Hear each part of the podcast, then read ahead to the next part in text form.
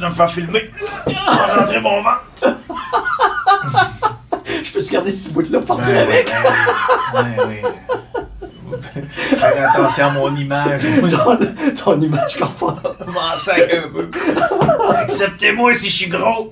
C'est c'est ça. Je t'aime, gros Yannick. Exact. Merci. Salut, bonsoir, bienvenue sur les ondes de Boulevard euh, 1021. Bon vendredi, j'espère que vous avez passé une belle journée. Ce soir, j'ai le plaisir de passer les 50 à 60 prochaines minutes avec un docteur en médecine expérimentale. C'est le Doc Boucher, le spécialiste des petits gros. Salut Doc! Salut Yannick. J'ai ri tantôt parce que euh, j'étais avec mes collègues puis ils m'ont dit euh, qui te reçoit ce soir? Puis j'ai dit ben je reçois le Doc Boucher spécialiste des petits gros puis écoute t'es devenu une star Wow. une star de la station fait que euh, je pense que ben, en même temps c'est- réputation est faite. oui et en même temps ça signifie que tu fais jaser euh, tu déranges Oui. euh, tu fais plaisir aussi mais tu déranges puis ton passage à chacun de tes tu sais à chaque fois que tu es passé ici à la station puis que les auditeurs t'entendent ou encore que mes collègues t'entendent, j'ai tout le temps, tout le temps des réactions. Et ça, Doc, ça veut juste dire que quand tu jases, les gens ont une petite tendance à t'écouter. Des fois, c'est parce qu'ils sont d'accord avec toi, mais des fois, c'est parce que il va aller jusque où, lui, en me traitant de? Qu'est-ce qu'il va se permettre encore à soir? Ouais, c'est ça. Hey, je voulais te parler de ça. Euh, ça a-tu vraiment un rapport avec euh, nos sujets de ce soir? Je pense que oui. Vas-y. Euh, ChatGPT. Euh, Ouais. Il y a énormément de gens qui font confiance à l'intelligence artificielle, peut-être en raison de la surmédiatisation de ça. Quoique l'intelligence artificielle fait des bons absolument incroyables dans les, euh, dans les derniers mois. Euh, on en a parlé, Elon Musk en a parlé. Ouais. Les plus grands de ce monde parlent de l'intelligence artificielle. Fait que tout le monde a commencé à jaser de, euh, de ça. Puis on dirait qu'on a comme une tendance naturellement, tu sais, parce qu'on voit des gens qui ont bien réussi dans leur vie, à dire, OK, ben si lui aime ça, ça veut dire que ça, que ça fonctionne réellement. Puis il y a des chercheurs, dont un à qui j'ai parlé cet après-midi, c'est euh, un docteur euh, à l'hôpital de Sainte-Justine, c'est un Ouais. urgentologue. Puis on fait des tests avec ChatGPT concernant euh, la médecine. Mhm. Donc, euh, tu sais, moi, j'ai cette euh, maudite maladie-là. Je pense que c'est la seule maladie que j'ai, mais quand j'ai des symptômes, je m'en allais sur Google, puis j'écrivais mes symptômes, Oui. et finalement, ça finissait tout le temps en cancer généralisé phase 4. là. Ça l'a pas bien. Exact. exact. Euh, puis des fois, j'arrivais à l'hôpital, puis je, je pensais avoir, je pensais savoir ce que j'avais, puis le médecin disait, tu savez, M. Marceau, regardez sur Google, c'est pas nécessairement la meilleure Non, des- des fois, c'est pas très des, bon. des solutions. Fait que euh, il y a des gens qui ont cette tendance-là à aller sur ChatGPT maintenant et parler de leurs symptômes pour savoir Ouais. ce qu'ils ont. Puis là, ChatGPT donne une réponse. Et là, les médecins, les spécialistes, les, les, euh, les scientifiques ont posé des questions très précises à ChatGPT. Puis comme c'est un urgentologue, il se permettait pas des fois euh, de, de, de, de, de- de donner son opinion sur la réponse de ChatGPT. Fait qu'ils ont fait affaire avec les meilleurs spécialistes dans le monde pour certaines maladies. Puis on dit, ça c'est notre réponse à nous, ça c'est la réponse de ChatGPT, qu'est-ce que vous en pensez? Et euh, dans la majorité des cas, l'intelligence artificielle se trompait lorsqu'elle donnait un genre de diagnostic. Ouais. Et euh, dans la majorité des cas aussi, l'intelligence pouvait peut-être mentir pour s'en sortir parce qu'elle, elle, te- elle doit te donner une réponse. Fait qu'elle complétait des fois en disant des choses qui n'avaient pas de maudit bon sens. Mais en même temps, pour le commun des mortels dont je fais partie, je sais que ça te surprend, mais le commun des mortels dont je fais partie, écoute, il y a tellement de beaux mots là-dedans. Ouais. C'est scientifique, c'est bien écrit et tout ça. T'as comme une petite tendance, toi, parce que t'as pas de connaissances scientifiques, t'as comme une tendance à croire ce que l'intelligence artificielle te dit, alors que les vrais spécialistes disent non, non, non. Euh, Dans certains cas, ils disent euh, c'est un médicament qui est, euh, que tu dois te faire injecter alors que c'est une prise orale du médicament. Tu sais, c'est des erreurs qui sont quand même euh, Majeur. majeures. Il faut faire attention. Il faut pas faire confiance tout de suite à l'intelligence artificielle actuellement. Ce n'est qu'un agrégateur d'informations. Très rapide. Et cet agrégateur d'informations fait pas d'an- d'analyse logique. Il analyse pas ce qu'il va te donner. Il va te- aller te chercher une information globale, il va te la pousser. Mais si tu n'as pas la formation comme l'urgentologue pour décortiquer ce, qui, ce, qui- ce que, ce que G- ChatGPT te présente, Ouais. euh, t'es fait, là, tu vas y croire, mais c'est tota- c'est totalement faux. Ouais. Et ce que l'urgentologue disait, puis j'imagine que tu es un peu comme l'urgentologue toi aussi en étant scientifique, ce que l'urgentologue disait, c'est que moi, quand quelqu'un me pose une question dont j'ignore la réponse, euh, je dis tout simplement, ça dépasse mes connaissances actuelles, Oui. soit que je vais aller m'informer et je vous reviens, ou soit que je vais vous envoyer vers un spécialiste. qui connaît la chose. Mais ChatGPT, c'est pas ça. Non. ChatGPT, il veut pas te dire qu'il sait pas. Fait qu'il va rajouter des éléments et même inventer des sources pour essayer de te dire que Ouais. finalement, le diagnostic que je suis en train de te donner, c'est le meilleur. Ouais. Mais faut pas embarquer là-dessus. Non, moi, la manière que je l'utilise, c'est peux-tu me sortir les plus récentes recherches scientifiques sur le métabolisme, sur euh, tel aspect du métabolisme. Là, je vais avoir la, la série de recherches scientifiques, je vais aller fouiller, je vais voir si ça c'est dans des revues scientifiques qui ont du sens. Ouais. Et après ça, je vais lire les recherches. Je vais me faire ma propre idée, mais je ne demanderai pas à ChatGPT euh, de me dire où en est l'évolution du métabolisme. Il n'est pas là. Il n'est pas capable de le faire. Sauf que ce qui va s'en venir, c'est deux aspects, l'intelligence artificielle et l'ordinateur quantique. Quand tu vas unir les deux avec la capacité d'analyse de l'ordinateur quantique, puis là, tu vas péter des choses in- incroyables, parce que Ouais. tu vas être capable d'analyser un corps humain en temps réel, parce que ça va être très rapide de le faire, ce qu'on n'est pas capable de faire aujourd'hui, et de joindre ça à des banques d'informations beaucoup plus précises. Mais ça, ça va encore évoluer dans les dix prochaines Ben années. oui. On est juste au début. Moi, les gens qui craignent euh, ChatGPT, l'intelligence artificielle, je comprends pas pourquoi. C'est une évolution qui est nécessaire. L'être humain n'arrêtera pas d'évoluer. Notre manière de- de- d'analyser l'information est beaucoup plus rapide. Puis, ce que tu vas entendre, c'est souvent les professeurs dire Hey, oui, mais les jeunes copient. Mais moi, c'est parce que j'ai appris en copiant. Je suis allé chercher les meilleurs dans mon domaine, j'ai regardé ce qu'ils ont écrit, je l'ai intégré, puis je l'ai reformulé à ma façon, mais j'ai copié. Donc, si le jeune a l'intelligence de formuler une requête bien faite et qu'il y a une réponse, qu'il va l'analyser et qu'il reproduit un texte ou un... Ben, déjà, il y a un bout de fait. Ouais. Mais je pense que les gens ont peur en raison des films qui nous ont mis des idées dans la tête. Tu sais, hier, je parlais des requins. là. Tu sais, les requins à travers le monde existent depuis la nuit des temps. Oui. Euh, Il n'y a pas des attaques de requins euh, tu sais, à Beauport à chaque jour. Tu sais, ça, ça arrive que très rarement. Oui. Mais Jaws nous a tellement joué dans la tête Oui. que euh, on a l'impression que si on va sur une plage en Floride, on risque de se faire, euh, on risque de se faire euh, ramasser un morceau. Là. Oui. Euh, D'ailleurs, j'ai pensé à toi hier. Je sais Ah. pas si tu l'as vu, la nouvelle passée. Est-ce que c'était sur un site de Québécois ou encore sur la presse, mais il y a une dame qui s'est faite mordre par un requin sur les plages de la Floride. Puis le titre, c'est euh, En se faisant mordre par un requin, elle a perdu genre 13 kilos. Non, c'est pas une bonne méthode pour maigrir. Attends un peu, là. Là, je, là, je cherchais, était où la morsure, tu sais? Ouais. Puis là, c'était sur une jambe.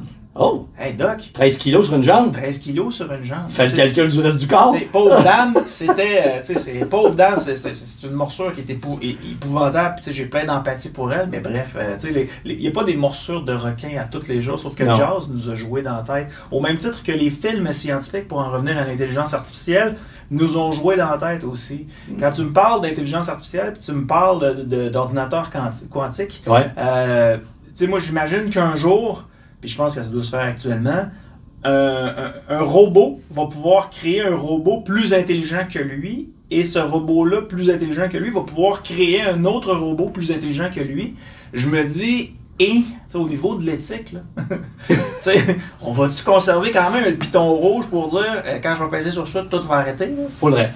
La, la, la pire crainte dans science, dans la science-fiction, puis tu vas rire parce que j'ai écrit un roman qui s'appelle Conscience artificielle, la fin du monde arrive en silence. Ouais. C'est que tu arrives avec une race, une- des, des robots, un robot qui prend conscience de lui-même, et là, l'espèce humaine est dépassée. C'est fini. C'est fini, là.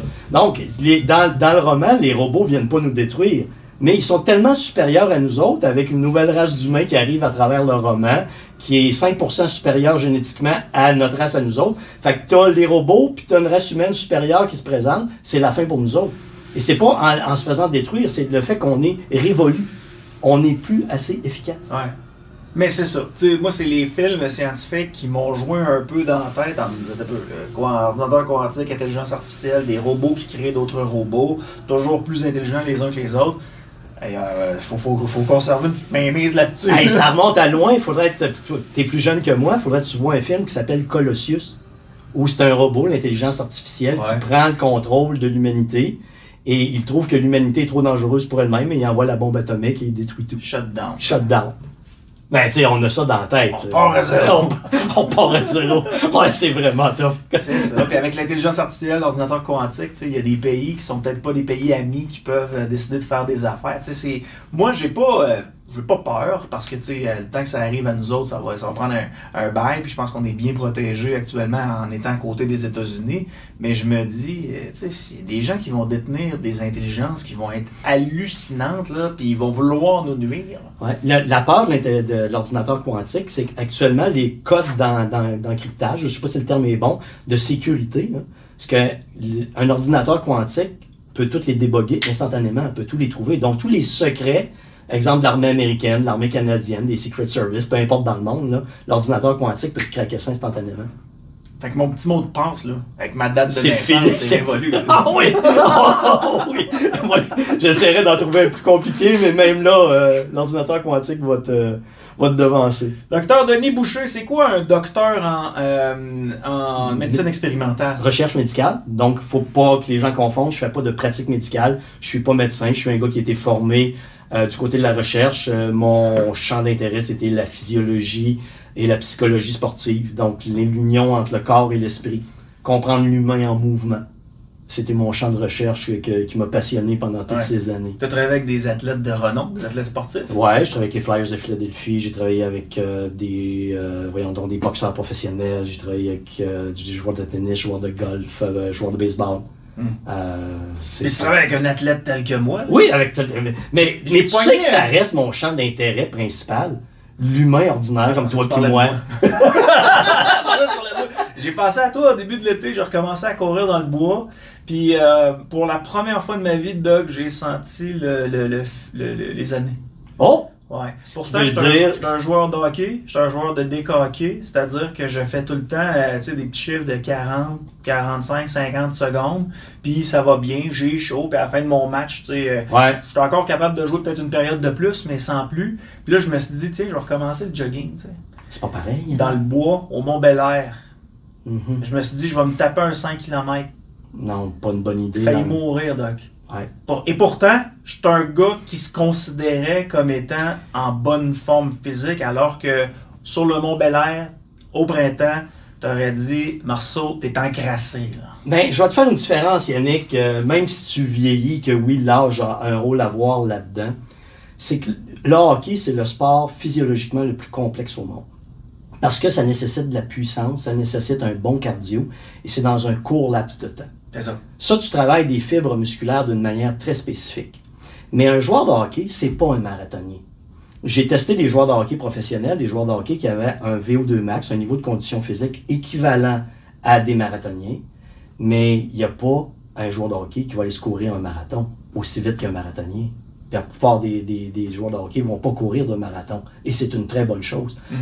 C'est chaque sport a sa physiologie spécifique et ça ne s'exporte pas nécessairement automatiquement à une autre discipline. Du hockey à la course, ça s'exporte pas. Donc, l'entraînement à la course à pied est un entraînement aérobie très différent du hockey. Il faut que tu laisses à ton corps le temps de s'adapter. Ce que tu compares, ce que tu vois, c'est que tu as travaillé des qualités musculaires et physiologiques spécifiques au hockey qui ne s'exportent pas à la course à pied. Ouais. Puis, tu sais, pour te faire part de mes observations, là, parce que j'ai joué comme une saison euh, hivernale puis euh, printanière au hockey puis au déca hockey. Puis après ça, j'ai commencé la course. Et curieusement, après quelques semaines de course, là, je courais à tous les jours Ouais. régulièrement, je me rendais compte que match après match, ça m'aidait dans les matchs de hockey. On dirait que j'avais plus de jus sur mes chiffres de 30 à 40 secondes. J'avais plus de jus que la saison, euh, saison d'avant, Oui. Tu as augmenté ton cardio. Tout simplement. Tout simplement. Tu as augmenté ton cardio. Et ça, cette partie-là, c'est exporté sur la C'est glace. ça. Mais quand j'étais jeune, je pouvais te faire un genre de 10 km puis euh, t'as regardé, vous il y avait rien là! Bon, je le regrettais le lendemain matin, là, puis ouais, j'étais ouais. capable de le faire. Là, j'ai pogné un 2 minutes. Ben, Pas capable de courir pendant plus que 3-4 minutes au jogging. Je. non. Ben, regarde, Je suis avant. content d'être seul puis qu'il n'y a personne qui voit ça. Avant- mon ego personnel, donc. Ah, il faut que tu t'interprètes autrement. Regarde de mon côté, à 24 ans, je courais un 10 km en 32 minutes. Demande-moi pas de faire ça aujourd'hui. là. C'est fini. Là. Tu me ramasses, à- tu m'envoies à l'hôpital. C'est impossible. Faut que tu cours euh, sens contraire. Non, c'est le, le vent. Fais le vent dans le dos. dans le dos. Avec une voile pour être sûr que ça va plus vite. Toujours la tête en avant. Ça te fasse un ballon. Hey, mais tu sais que la biomécanique joue un rôle in- incroyable sur la course à pied. Il y a des gens qui courent très mal parce que moi, je l'observais. Quand je faisais des tests de VO2 max sur tapis roulant, on mettait des accéléromètres qui nous permettaient de mesurer l'impact au sol de la biomécanique. Il y a des gens qui ont une, biomécanique tellement défaillante que leur impact au sol fait en sorte que, exemple, un G, c'est le poids de ton corps. Normalement, quand tu arrives, tu commences à être essoufflé, ton impact au sol monte à 2G, deux fois le poids de ton corps. Quand tu arrives près de l'extrême, tu pas loin de 3G, trois fois le poids de ton corps. Donc, chaque impact au sol passe de une fois le poids de ton corps à deux fois le poids de ton corps, à pas loin de trois fois le poids de ton corps. Imagine la demande musculaire. Et tu as des gens qui courent tellement mal que quand, ils devraient être à faible intensité, courir à 1 G ou un peu moins parce qu'il y a une propulsion qui se fait, sont pas loin de 2 G. Là. Et ça, ils s'épuisent en partant. Ouais. Il, y a, une notion euh, très euh, trop répandue de je vais courir et ça va bien aller. Et j'ai juste j'ai seulement besoin de courir. Non, si tu veux t'améliorer, tu as besoin de comprendre l'état de tes réserves énergétiques, dans quelle zone tu cours, combien de temps tu peux courir dans cette zone-là, et ta biomécanique. Ça, c'est très important. Est-ce que c'est facile à corriger, ça, la biomécanique? Parce que moi, j'ai les jambes un peu euh, écartées. Là, quand je marche, euh, c'est comme si j'avais un petit bâton à une place où personne ne veut le bâton. Ouais, c'est ça. Ben, il y a une correction qui va se faire. Et puis, moi, dans les analyses qu'on faisait chez certaines personnes, je disais, rendu à telle vitesse, pour toi, ta biomécanique craque tellement, dépasse pas ça. Oui, mais je vais aller plus loin, je veux... tu n'y arriveras jamais. Ton, ta, ta génétique, ta façon, la position de ton corps, de tes jambes, tu ne pourras pas faire mieux. Tu vas pouvoir faire mieux dans la zone où je t'ai identifié que tout est correct sur le plan biomécanique. Tu vas pouvoir t'améliorer. Mais si tu veux pousser plus loin, exemple que 15 km à l'heure, oublie ça, tu n'y arriveras jamais. OK. Tu sais, j'ai corrigé un athlète d'élite et c'était intéressant parce que c'est un coureur, un, client que j'ai de la France, qui lui, à 17 km à l'heure, n'est pas essoufflé. 17 km à l'heure. Lui part, c'est une heure, il fait 17 km il revient, il n'est pas essoufflé, parce qu'il est dans sa zone d'oxydation des lipides. Et j'ai corrigé sa biomécanique, je lui ai demandé de filmer dans, différents angles par qui se blessait. Écoute, c'était un, du micro-mouvement où le pied droit était dans une telle position à l'attaque où le talon attaquait trop, il attaquait trop de l'extérieur du pied, la hanche était pivotée, il se blessait tout le temps parce qu'il y avait trop d'impact au niveau du mollet. Et c'était de l'observation. On l'a corrigé à distance. Il a amélioré sa biomécanique. Puis après ça, il était capable de courir. Ah, il était capable de le corriger. Oui.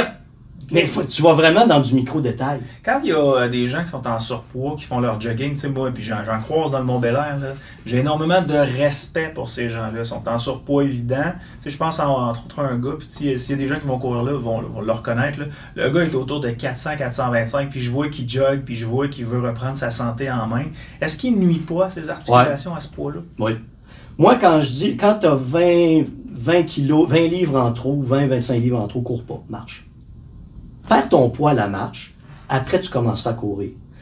Je te le rappelle, j'ai probablement répété souvent, mais pour chaque 10 livres que tu perds, 4,5 kg, tu augmentes ta condition physique de 4% Donc, tu vas augmenter beaucoup plus ta condition physique en perdant du poids qu'en courant quand tu pèses 400 livres. Ouais. Puis tu m'avais bel et bien dit, ça c'est ce que j'ai retenu, puis je le répète constamment à ma blonde quand ça me tente pas de courir, je marche. oui! Tu m'avais dit, Yann, un 5 km de course versus un 5 km de marche, tu vas perdre le même nombre de calories. Exactement le même. C'est frustrant d'entendre ça. Je me suis tellement forcé, Doc. Ouais. Mais c'est des croyances. On a tellement tapé de monde euh, avec des croyances de pousse la machine, dépasse-toi, que les gens croient ça encore. Ouais. Et moi, tous les gens, tous mes clients qui rentrent, quand on ralentit l'intensité, on diminue l'intensité de l'entraînement, on diminue le volume d'entraînement, on augmente l'apport calorique, on équilibre l'apport en calories, protéines, lipides, glucides, les gens perdent du poids. Là, ils disent, Denis, c'est pas normal, je transpire pas à l'exercice.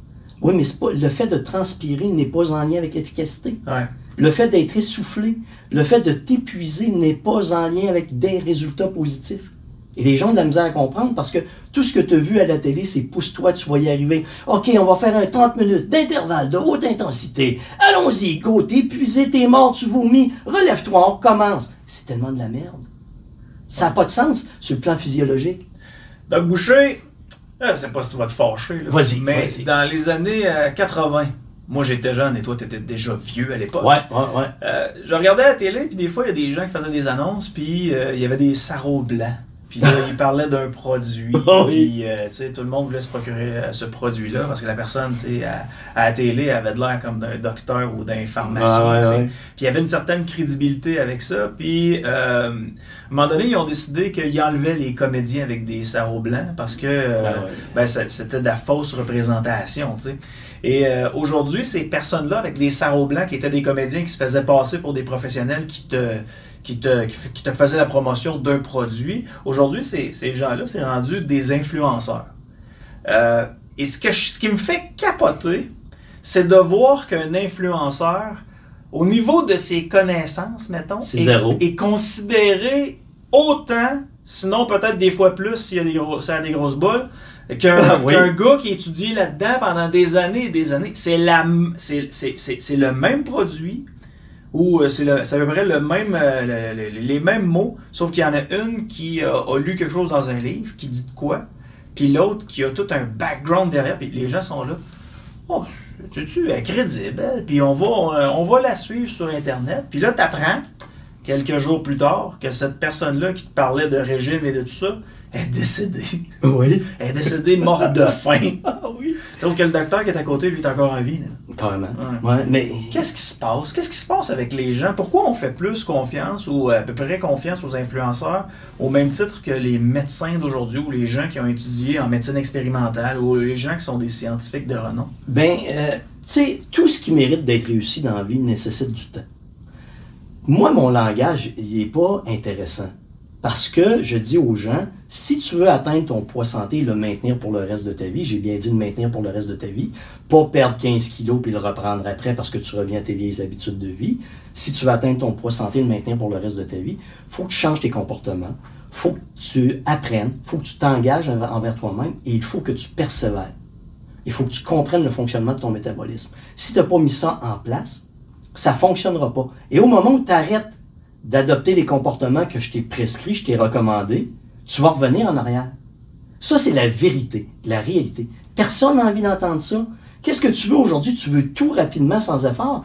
Fait la fille qui est là en avant, qui elle a, je sais pas moi, 50 000, 100 000 personnes qui la suivent, qui l'adorent, au moment où elle va dire, moi, j'ai fait telle chose, comme celle que tu parles, elle faisait une diète, euh, un régime aux fruits et aux légumes, euh, probablement à basse calorie, était squelettique. Il y a personne qui la regarde et qui dit, hey, elle est en train de mourir. Non, non, c'est extraordinaire ce qu'elle dit, je vais la suivre. Eh mec, fait que je vais être comme elle. Ben oui, les gens ne réfléchissent pas. Parce que c'est plus facile. C'est un système de croyance. Moi, je le vois beaucoup plus. C'est subjectif ce que je te dis. Là, j'ai pas de rien de scientifique pour le baquer. Mais depuis des années, je vois vraiment que les gens ont besoin de croire. Les gens ont besoin d'une religion. Les gens sont beaucoup des suiveux. Ils veulent suivre un gourou. Ça leur prend quelqu'un qui va leur dire comment penser, comment se comporter. Ce que l'Église faisait avant. Et les influenceurs permettent ça. Et les gens ne réfléchissent pas. Et ça, c'est-tu euh, euh, canadien, c'est américain, c'est-tu québécois, C'est tout le monde. C'est mondial. On a besoin d'une religion. OK, peu importe qu'elle s'appelle, elle peut s'appeler l'exercice de haute intensité, elle peut s'appeler euh, marathon, elle peut s'appeler diète, donne-y un nom, euh, montignac, peu importe. Les gens veulent croire, ils veulent pas réfléchir. Alors, dès le moment où ils croient, et que quelqu'un est arrivé, leur beau-frère Roger, il a dit, moi, j'ai fait la diète du docteur Chose et j'ai perdu 20 kilos. Ah! Ils sont convaincus que c'est ça. Et là, ils partent avec ça, mais ils détruisent leur métabolisme. Ce que les gens voient pas, moi, dans mon arrivée, je suis le dernier intervenant en bout de ligne. Les gens, ils rentrent dans mon programme parce qu'ils ont tout essayé ou ils ont détruit leur métabolisme. Combien de gens tu penses que j'en ai qui m'appellent, qui ont fait une diète du genre et qui ont le métabolisme détruit, qu'il n'y a plus rien qui fonctionne, ils sont épuisés, vidés, ils n'ont plus de concentration, ils ont des troubles de l'humeur, blessure après blessure. Et là, mais là, je pense que Denis, je, vais commencer à t'écouter. Tu parles d'équilibre de vie, ça m'attirait pas avant, mais je pense que c'est vers là qu'il faut que je m'en aille. Mais oui, pourquoi tu iras faire des conneries alors que l'équilibre de vie, c'est simple, c'est facile, tu bats pas ton corps, tu ne le martyrises pas, tu le prives pas de nourriture, et lui va répondre efficacement. Mais c'est pas trippant à entendre. C'est parce que les gens, tu sais, moi, je suis un gars plate. Moi, je suis un gars de routine, tu. Je me couche à peu près toujours à la même heure. Je me lève toujours à la même heure. Euh, sans trop rentrer dans les détails, je suis régulier, dans mes affaires. Je mange mes repas à peu près aux mêmes heures. Euh, je, je, je, j'expulse que je dois expulser à peu près aux mêmes heures. Ouais, t'es. Je suis tout le temps régulier, régulier, régulier. C'est ce qui fait en sorte que je suis capable d'avoir des grosses journées. Tu sais, je me lève à 6 heures, puis je me couche à peu près euh, 11 heures, minuit, tu sais, à peu près. Fait que- mais je suis tout le temps, tout le temps régulier. Puis j'ai des gens autour de moi, tu sais, la, la- ma, ma préfab chez nous, la, la fille la plus vieille, là, euh, euh, elle, euh, elle me dit Yann, je, comprends pas comment tu fais pour te lever si tôt puis te coucher si tard. C'est simple, je fais toujours la même affaire parce que c'est une formule qui s'adresse, tu sais, qui va À toi. Bien avec moi. Oui. Je dis, toi, parfois, tu te couches à 4 h du matin, tu te lèves à 9 h, Eh. tu te recouches à minuit, puis là, tu, tu comprends pas pourquoi tu te relèves à 13 h le lendemain, puis là, après ça, tu as ta journée d'école où faut que tu te lèves à 5 h du matin. C'est impossible.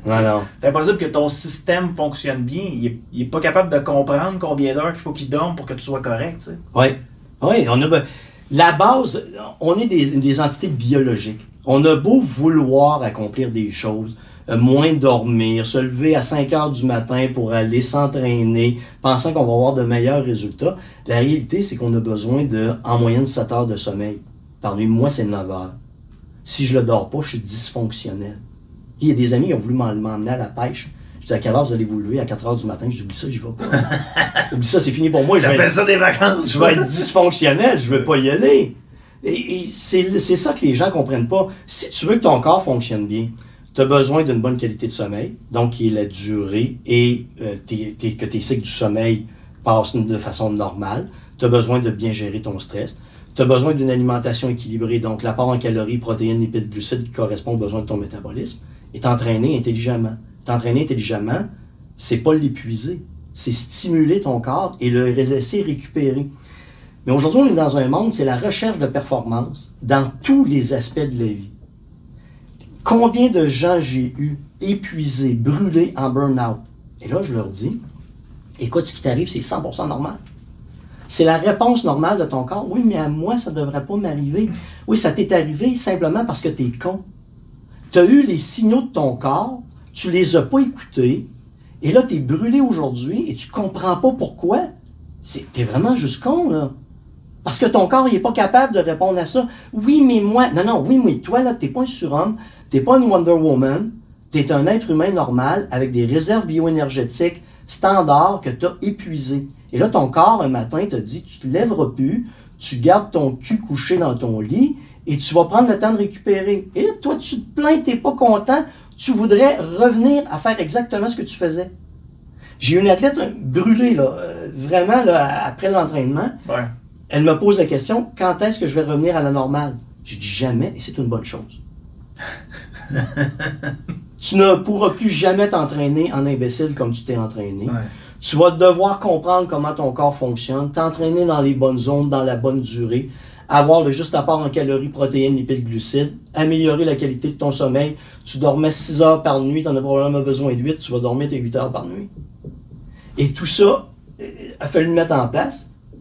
Et tout s'est amélioré. Puis après ça, ça va bien. OK. Fait que ça, selon toi, là, tu sais, quand je te parlais là, de la comparaison entre euh, l'influenceuse et euh, le- la personne qui a étudié dans ce domaine-là, les gens qui regardent ça vont toujours prendre la méthode la moins compliquée parce que dans la vie, tu veux pas te compliquer nécessairement la tête, mais tu sais, Puis tu veux croire. puis tu veux croire.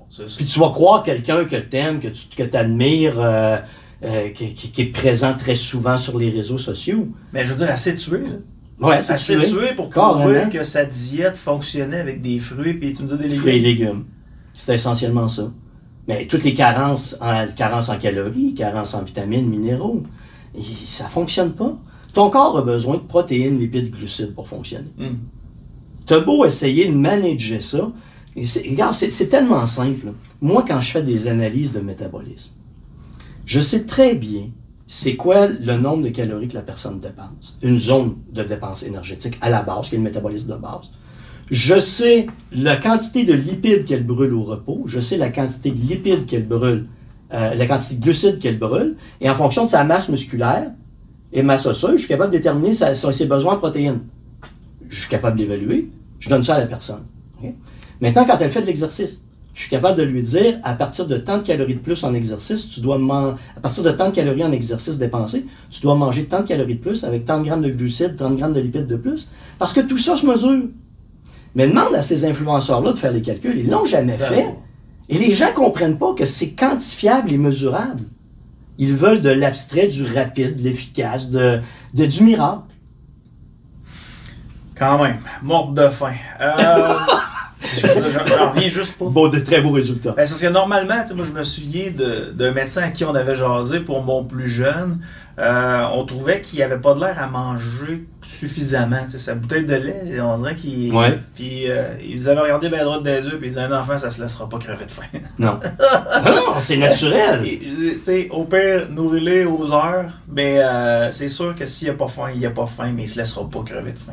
Ouais, non. L'épuisement par la recherche constante de la performance. Hey. Je trouve qu'on est une société de fous. Je vais te faire une phrase très philosophique, là, puis on va la décortiquer. C'était déjà fait ta phrase. Je trouve qu'on est dans une société de fous. ce que tu désires n'est pas nécessairement ce dont tu as besoin. On nous vend la poursuite de la performance. Et là, je l'ai dans le, le, monde quotidien de travail. Le monde, c'est toujours en faire plus. On va en faire plus. faut vendre plus. faut être meilleur. Il faut devenir un excellent leader. faut devenir au top. faut monter au top. Mais tout ça, c'est de la foutue merde. Un coup, moi, là, j'ai une entreprise. Un coup que j'ai, une fois que j'ai rencontré mes objectifs, est-ce que je suis obligé de les multiplier par deux? Non. Si je les multiplie par deux, peut-être que je devrais me faire une analyse de me dire, hey Denis, il y a une réflexion que tu as à faire, tu es peut-être en train de pousser trop à machine et tu devrais peut-être te contenter d'une part de ce que tu as et de vouloir t'améliorer intelligemment sans doubler le volume de ce que tu fais. Hmm. Tu parles d'un équilibre. Je parle d'un dans tous les domaines, un équilibre de vie. Mais tout le monde, quand on veut plus de résultats, c'est d'augmenter la dose réponse. C'est d'augmenter le volume de la même chose sans réfléchir. Prends une entreprise. Hey, il faut augmenter nos ventes. Qu'est-ce qu'on va faire? On va dire rencontre plus de clients, passe plus d'heures aux ventes, mais on ne dira pas fallait plus intelligemment. Hmm. les fameux objectifs. Il euh, faut que tu vendes, euh, je sais pas moi, 300 000 cette année. Puis là, toi, tu as vendu 350 000, tu es super content. Tu as eu ton bonus. Puis là, ton boss, il te dit, pour avoir ton bonus cette année, ça va être 425 ben, c'est ça. Donc, c'est la, la course des rats. C'est le petit rat dans le petit, qui court, puis c'est le petit rat qui va courir le plus vite. Mais ça reste une course de rats. Et c'est qui va avoir la plus belle bébelle? Aujourd'hui, c'est quoi? C'est que tu veux acheter, acheter, acheter, te procurer beaucoup de choses, beaucoup de, choses matérielles pour te valoriser ou pour bien paraître aux yeux des autres. Je pense que je te l'avais parlé, il y a une recherche qui a été faite. On, a demandé à des gens, euh, tu choisis quoi? tu choisis un salaire de 300 000 par année dans un monde où les gens gagnent 500 ou tu choisis 100 000 par année dans un monde où les gens gagnent 50 000 en moyenne? Ben, c'est le deuxième. Ben, les gens choisissent 100 000. Les gens choisissent le 100 000 parce qu'ils vont se sentir supérieurs aux autres.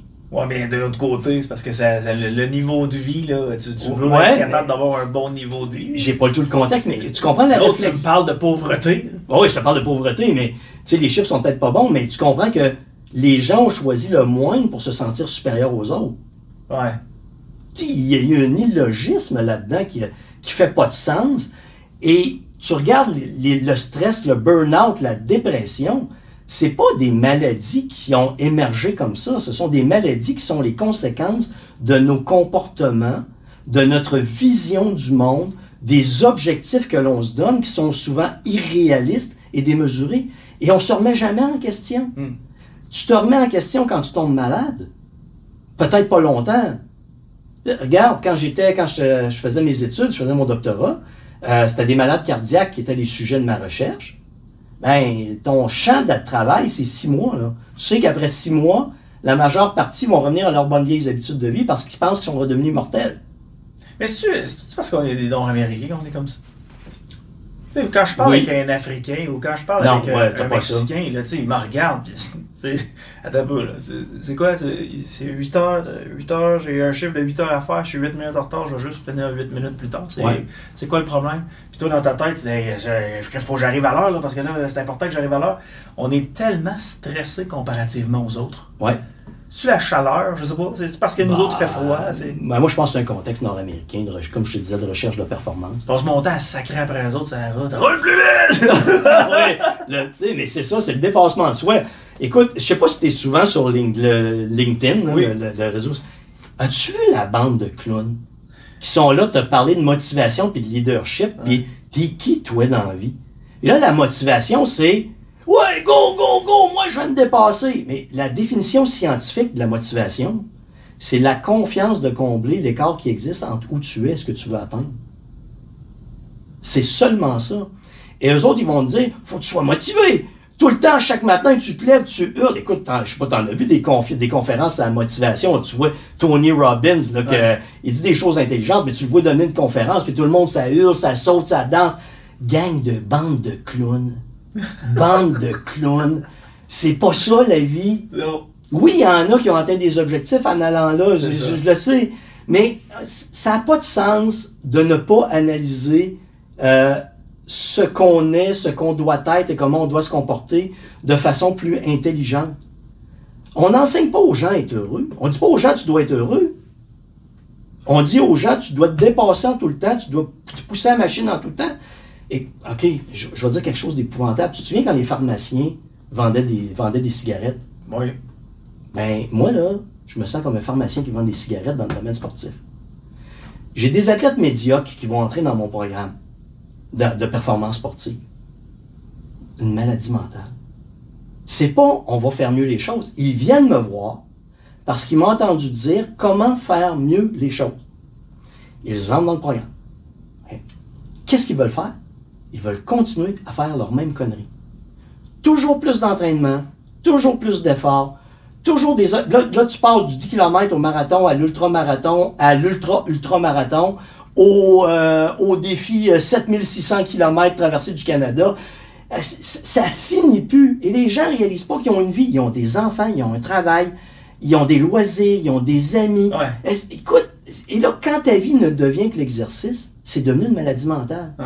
Et moi, je leur dis, hey, Il y en a que c'est l'alcool, il y en a que c'est euh, le, le Oui. pot, puis il y en a d'autres que c'est le sport. J'en connais des, des gens comme ça, des, des trois catégories. Là. Euh, moi, c'est la Coors Light le samedi soir.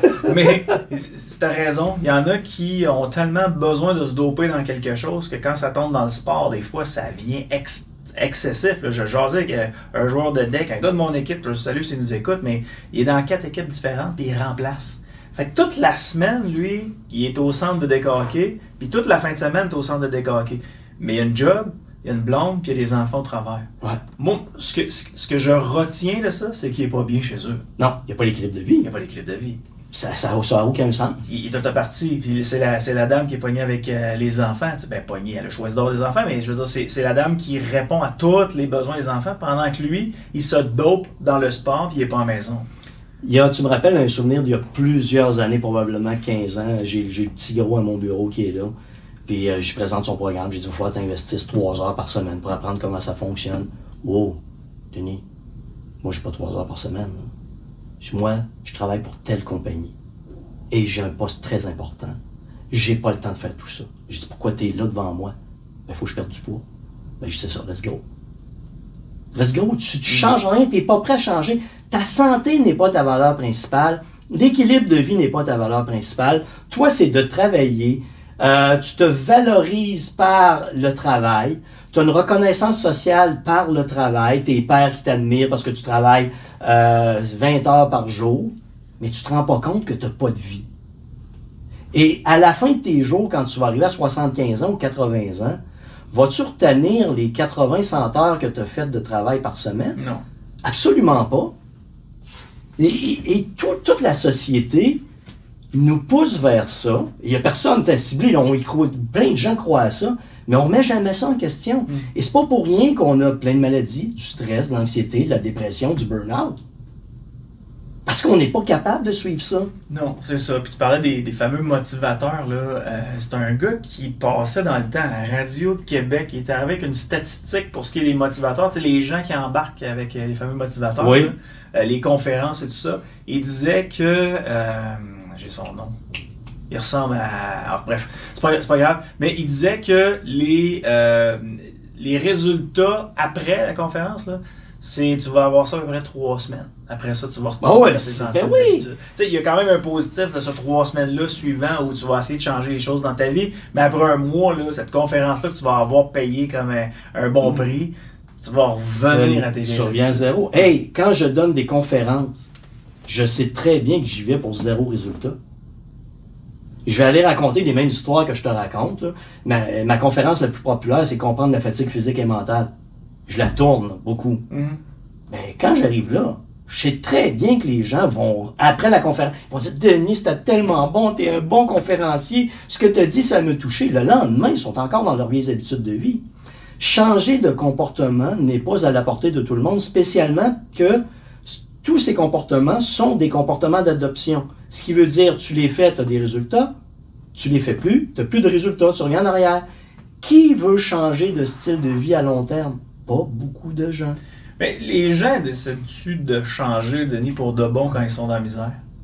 Tu sais, Non. moi, dans ma vie à moi, là, euh, quand j'étais dans mon extrême pauvreté au cégep, là, j'avais un budget par semaine d'à peu près 75$. piastres. Fait que ça, ça me faisait 70$ piastres pour la bière, 5$ piastres pour euh, toute ma semaine pour manger.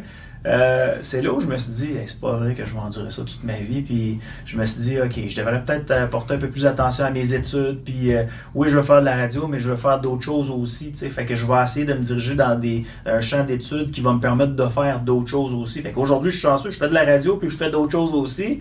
Euh, mais il a fallu que ça aille mal pour que je prenne ces décisions-là. tu. Quand t'es quand t'es obèse morbide, là, quand t'es plus capable d'embarquer dans ton char, comme mon, euh, mon chum que je t'ai raconté l'autre jour, tu lui, c'est le temps des fêtes. Euh, il stationne son véhicule. Il arrive à son véhicule après une heure et demie, deux heures de magasinage, puis les deux véhicules stationnés à côté du sien, chaque côté, sont trop près pour qu'il ouvre la porte. Fait qu'il se dit, essayé par le coffre, il est trop gros, il passe pas dans le coffre. À partir de ce moment-là, il a décidé de se prendre en main, puis aujourd'hui, il est passé de, de 500 à 180 livres. là. Ouais. Ben, vous êtes une exception. Je vais te présenter deux Yannick Marceau. Tu as Yannick Marceau qui est dans la misère financière, Hmm. qui lui, un jour, réfléchit et il dit non, non, je peux pas tolérer ça, il faut que je change mon minding. Tu as Yannick Marceau qui est dans la même misère, mais ses parents payent pour lui. Ses parents payent pour sa famille. Ses parents payent pour ses enfants. Il n'a pas à se forcer. Il peut se plaindre. Il va se plaindre. Là, il développe, il profite de bénéfices secondaires. Ce Yannick Marceau-là va rester étouffé là-dedans. Parce qu'il y a plus de bénéfices secondaires à être dans la merde qu'à se sortir de la merde.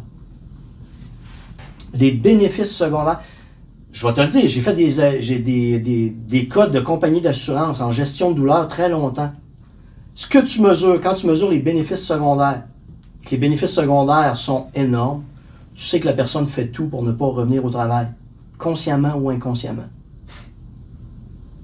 Alors, tu as deux visions de la chose. Donc, tu vas avoir des gens qui vont préférer euh, profiter de leurs bénéfices. Hey, c'est facile d'être assis. Fait que la raison pour laquelle j'ai décidé de continuer mon école puis d'étudier dans d'autres domaines pour réussir à, à pas me retrouver les fesses à l'eau, c'est parce que j'étais pas syndiqué à cette époque-là. Oui. ben, écoute, Yannick, c'est- une réalité. Ah ouais? Bon. C'est- Jamais de syndicat. Non, c'est ça. C'est ça. Hey, euh, je sais pas si j'en ai parlé avec toi, j'en ai parlé euh, cette semaine. Euh, tu sais, moi, l'Ozempic, quand ils m'ont parlé de ça pour euh, maigrir, bon, là, l'Ozempic, c'est remboursé par les assurances, nan. Là, là, je me disais, ouais, les gens, ils prennent la méthode facile, mais en même temps, ils s'enlèvent du poids, ce qui fait en sorte que ça va peut-être les, éloigner- les éloigner des hôpitaux. Là, euh, de ce que je comprends, c'est que l'Ozempic n'est plus remboursé par les assurances pour les gens qui veulent perdre du poids. Euh, en y repensant cette semaine, je trouve ça, je trouve ça dommage. Oui, ben oui, c'est absolument, c'est dommage. Hey, je te dis pas pour tout le monde. Si t'as euh, si t'as 15 livres à perdre, là, hey, grouille-toi le cul, fallait par toi-même. Va- Salutations pas te- infirmières. Ouais. Les infirmières, sont, ils étaient toutes là-dessus à l'hôpital. toutes là-dessus. Les filles sont minces, sont belles, sont superbes, ils ont des courbes. Ah, j'ai trois livres là, à, à perdre. Ils allaient voir leurs amis, les médecins Mhm. et les médecines. Et euh, ils se faisaient prescrire euh, du Ozempic. Puis ils étaient ces pilules. Là, je trouve ça triste un peu. Ouais, c'est- tu comprends, c'est pas cette clientèle-là hein, qu'on parle. C'est ça. Moi, je te parle des obèses. La pire épidémie mondiale reste l'obésité. Exact. 2 millions de morts par année ou plus euh, à travers le monde. OK? Il y a Des conséquences de l'obésité. Euh, c'est- les obèses qui ne sont pas capables d'y arriver, moi, je pense qu'il faut leur prescrire. Je pense qu'il faut les aider. Quand, aux Empic, quand ils vont l'arrêter, parce que le médecin, il va faire un suivi intelligent de ça. Il y a des effets secondaires à tous les médicaments. Tu vas voir ton médecin, il va te suivre. Puis à un moment donné, ton médecin va te dire faut qu'on arrête aux Empic. Ce qui va arriver, c'est que dans la prochaine année, tu vas prendre 50% de ton poids, puis après deux ans, tu vas avoir repris 80% de ton poids. Mais la moyenne, c'est que tu as 6 kilos en moins à la fin de tout ça, de ton aventure. Ce 6 kilos-là peut améliorer grandement ta santé. Ben oui. Alors, il n'y a pas de réponse parfaite. Mais moi, j'étais pour qu'on garde aux Empic pour le traitement de l'obésité. Mais un traitement intelligent, pas une prescription à vie, puis pas pour quelqu'un qui a 15-20 livres à perdre. Ça, ça n'a pas de sens. Prends-toi en main puis gère, gère les choses intelligemment. Mhm. Euh, tu sais, quelqu'un qui va pour une chirurgie bariatrique, je te donne un exemple, il a besoin de perdre du poids. Avant. Avant, ben écoute, aidez-le. Tu sais, on va faire notre possible avec la chirurgie bariatrique, on va investir beaucoup d'argent. Pourquoi pas le faire avant? Puis là, on le fait pas. Puis il y a comme, euh, là, il y a peut-être des gens qui pourraient m'éclairer là-dessus, mais on, on- on le fait pour le, le traitement de- du diabète de type 2. Mais quand on sait que la personne s'en va vers ça, pourquoi pas le faire en prévention? Exact. Alors, il y a toute cette dimension qui a été mal analysée, où on prend des décisions très radicales en fonction d'un portrait spécifique d'un individu, alors que la problématique est multifactorielle. Et si tu mettais une équipe de médecins, de scientifiques alentour d'une table, il arriverait qu'un consensus, un protocole d'utilisation. Et là, tout le monde pourrait travailler là-dessus et on pourrait améliorer ce protocole dans le temps. Mais personne ne le fait. Doc Boucher, je vais faire une euh, petite aparté. Bon, euh, t'es euh, docteur en médecine expérimentale, t'es un auteur de livres, Ouais. euh, t'es un gars qui fait des conférences, t'as ta propre clientèle pour des gens qui désirent se prendre en main. Euh, et là, il n'y a pas un show d'humour qui s'en vient? Ouais. 26 septembre, OK. mon spectacle Voilà pourquoi tu resteras gros toute ta vie. Mais pourquoi j'ai l'impression que pour la première fois de ma vie, le lendemain dans le journal, un humoriste s'est fait assassiner sur le stage? Écoute, il y a des gens inquiets autour de moi. pour, pour la raison que tu viens de citer. Ouais. Ah, écoute, c'est une caricature du comportement. Écoute, je l'ai fait dans mon livre, Voilà pourquoi tu resteras gros toute ta vie, Ouais. qui est d'ailleurs dans les 50 meilleurs vendeurs en France, dans les meilleurs vendeurs au Canada. Et il y a des gens, tu peux- OK, il y a des gens qui sont enragés par ce livre-là. Ben oui, c'est sûr. Mais si tu voyais le nombre de commentaires qui vont dire Hey, ce livre m'a tellement aidé. Ce livre me fait prendre conscience de tellement de choses. C'est cru, c'est direct, ça fait mal à lire. Il y a un de mes clients qui m'a dit Denis, j'ai j'ai pris ton livre avant de devenir mon client. J'ai lu ton livre. À la fin, je lui ai dit Va chier. Mais je savais que tu avais raison. Et c'est cette réflexion différente de dire on va soigner les gens, on va leur faire attention, au lieu de leur dire hey, c'est ton métabolisme qui est résistant à la perte de poids, qui est totalement faux dans 99,9% des cas. Euh, c'est ton cerveau qui interprète mal le message de la nourriture, ce qui fait que tu as toujours faim, ce qui est peut-être vrai dans certains cas, mais pas dans tous les cas. Et donc, on déresponsabilise les gens. Et moi, ce que je dis dans le livre, c'est si tu as besoin de 1500 calories par jour et tu en manges 3500 calories comme le, le nord-américain moyen, c'est sûr que tu vas devenir un gros tas. T'as pas le choix, là. On s'entend-tu? Tu tu vas en stocker de la merde. Ouais. Donc, ce que je veux faire, c'est une caricature du comportement humain qui va être extrême, qui va être méchante, qui va être insolente, mais les gens qui aiment ce genre de message vont en retirer quelque chose. Les gens qui n'aiment pas ce genre de message, venez pas, vous allez mailler. À moins que vous vouliez aimer me détester. Là, vous venez. C'est souvent ça, c'est les meilleurs spectateurs. Ah, je, vais, je te garde un billet, Yannick? Ben oui. Ben OK, oui, il, y a un billet, il y a un billet pour toi. C'est ça, je vais aller faire. Il reste encore euh, quelques minutes, euh, Doc Boucher. Hey, ça passe donc bien vite quand je viens ici. Ben oui, ça passe vite. Mais là, c'est parce que t'es bon. Merci. C'est parce que t'es bon. je T'as- le la jasette. Non, mais tu sais, moi, je- ce que j'aime quand je fais de la radio, c'est de parler euh, de ce qui touche les gens. sais. Puis tu l'as dit tantôt, euh, l'obésité, c'est une pandémie mondiale. Ouais. Euh, fut un temps où euh, j'avais des gens autour de moi, je te dirais dans les années 90, où ils allaient aux États-Unis puis ils riaient des Américains sans plage. Ah, on est pareil. hein. Ils riaient des Américains sur la plage et aujourd'hui, on, a cette ma- on, on a cette malheureuse problématique-là où les gens ont grossi. Et la société fait tellement en sorte qu'ils veulent pas se faire, se faire blesser que on est en train d'essayer de dire qu'une femme moderne, c'est une femme de 250 livres. tu sais. Mais non, c'est une femme Non, moderne, euh, c'est une femme qui peut prendre sa santé en main aussi. Carrément. Mais on essaie de nous, de nous propulser ces images-là pour que les filles se sentent pas mal puis que les gars se sentent pas mal non plus. Mais tu sais, sachez que bien que l'industrie essaie de vous aider, l'hôpital, les autres, ils vont essayer de vous guérir. Là. Sais, Tôt ou tard, euh, même si tu es considéré comme un homme moderne ou une femme moderne, si tu es en surplus de poids évident, Tu vas avoir des problèmes de ça risque santé. ta santé. Ouais. Tu vas te ramasser à l'hôpital. Faites pas toujours confiance à ce que les gens vous disent en disant Ben Ouais, non, mais t'es- t'es belle, t'es en forme, Ben, t'es en chair. Écoute, j'ai rien, j'ai rien contre quelqu'un. C'est drôle que je, ce que je vais te dire. J'ai rien contre quelqu'un qui va dire, moi, je suis obèse, je me sens bien dans ma peau et je ferai rien. On se rejoint. Je trouve ça tout à fait honnête, puis je change rien. Mais quelqu'un qui vient me dire, ah, je suis pas bien dans ma peau parce que je suis grosse ou gros, puis là, il veut pas mettre en place des nouveaux comportements, ferme ta gueule, bien dur. Ouais, moi, c'est pas ça. C'est plus que t'es pas en shape, ça va pas, t'es en surplus de poids, mais tu veux pas que des filles en shape soient à télé Ouais, ou que des gars en shape Ben, soient à télé. ça te confronte à tes propres Ben, faiblesses. c'est ça. Et là, accepte-le, c'est comme là- ça. Il y a des filles qui sont extraordinaires, qui s'entraînent, qui sont en santé, elles ont le droit d'exister. Mais là, tu sais, les gars sont trop en shape, les gars sont, les filles sont trop en shape, moi ça me fait faire une petite dépression à ma maison, Ben fait ouais. que je mange un sac de chips, là. Oui, carrément. Ben oui, mais c'est tellement ça. Tu veux-tu faire une partie de mon show, Yannick?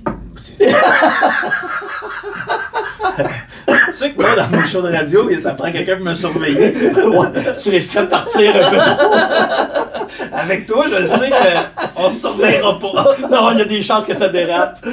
Mais, mais, mais oui, tu sais, je trouve ça intéressant que tu fasses ça sur scène, puis en même temps, les gens qui vont être là vont nécessairement se sentir confrontés. tu sais. Ah même, oui. Même moi, qui, tu sais, que une fois de temps en temps, un petit surplus de poids, tu dis des affaires des fois, puis ça me fait, ça me résonne en dedans. tu sais, puis Je, je me, je me demande si la raison pour laquelle je peux aller courir, c'est pas à cause de toi. tu sais, parce que je te disais, ben, Denis, T'as ma voix dans ton subconscient.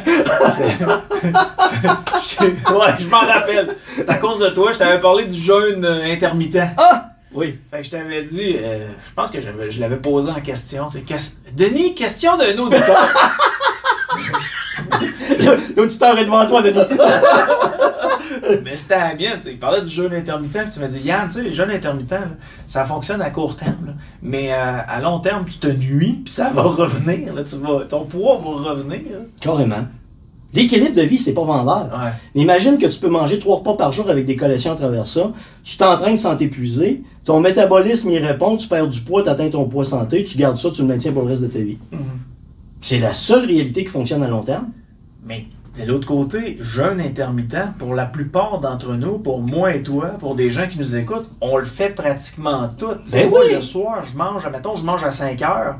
Ben, le lendemain, quand je mange, il est genre 6h30, 7h. Il y a toujours bien plus que 12 heures qui se sont Ben passées. là. Je déjeune à 7h30. Mon, mon, ma dernière collation est à 7h30, 8h. On t'a entendu que je fais un jeûne de 12 heures? Ah, c'est ça, tu me l'as pas dit de même la dernière J'ai fois. pas dit de même. Mais non, c'est parce que les gens, c'est c'est gérer ton alimentation. Ouais. Tu maigris parce que tu réduis tes calories. Ça veut pas dire que tu le fais intelligemment, mais au moins si ça te donne un coup de main, fais-le.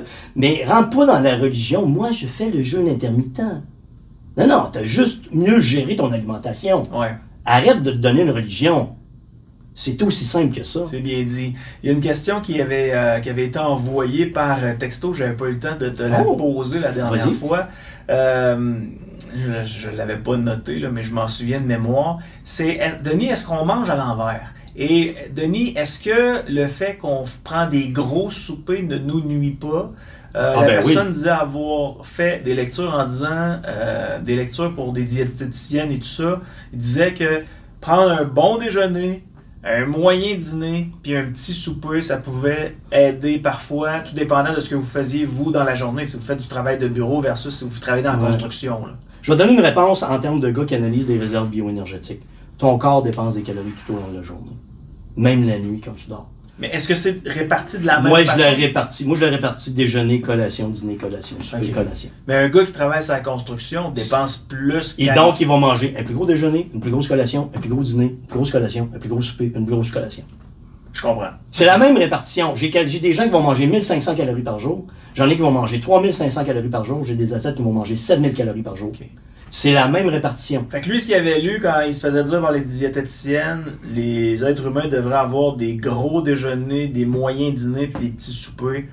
Euh, Il y a une limite parce que ton corps est capable de gérer une certaine quantité, exemple, de protéines dans une période de 2 heures qui est 35 grammes. Ouais. Si tu te bourres un gros déjeuner, tu as 60 grammes de protéines en partant le matin, ton corps n'est pas capable de gérer ça. Même chose pour les lipides, même chose pour les glucides. Il y a une quantité que ton estomac est capable de gérer qui est ta réponse métabolique. Si ton corps est capable de gérer 1500 calories d'une journée, tu prends un déjeuner à 800 calories, t'en as trop. OK. C'est ça qu'il faut comprendre. C'est une répartition intelligente en fonction de ton métabolisme que tu dois trouver. Mais ça, c'est bien, mais tu comprends que ça reste de l'information générale. Comment tu l'appliques? C'est quoi un gros dîner? C'est quoi un gros C'est souper? Un, un- un déjeuner à 1000 calories, pour mon athlète, c'est un petit déjeuner. C'est ça. Mais pour ma, ma femme qui a un métabolisme à 1350 calories, c'est pas mal trop. Fait que pour chaque personne, il y a une alimentation qui C'est- peut aller euh, avec. Individuel, propre à son métabolisme. T'es ben trop intéressant, toi. Ah, merci beaucoup. Tu devrais faire des spectacles, tu devrais faire des conférences. Je vais essayer ça, Tu devrais écrire des livres, tu devrais être médecin. Ah ben, t'es tout ça en même temps. DenisBoucher.com pour te rejoindre. Ouais, hey, puis on commence une prochaine session de mon programme Maigrir intelligemment mercredi prochain, le 16 août. Oui. Les gens qui veulent atteindre leur poids santé et le maintenir pour le reste de leur vie, allez voir sur denisboucher.com. Puis s'il y a des questions, vous me contactez. Doc Boucher, toujours un plaisir. Hey, merci Yannick. Salut! Salut.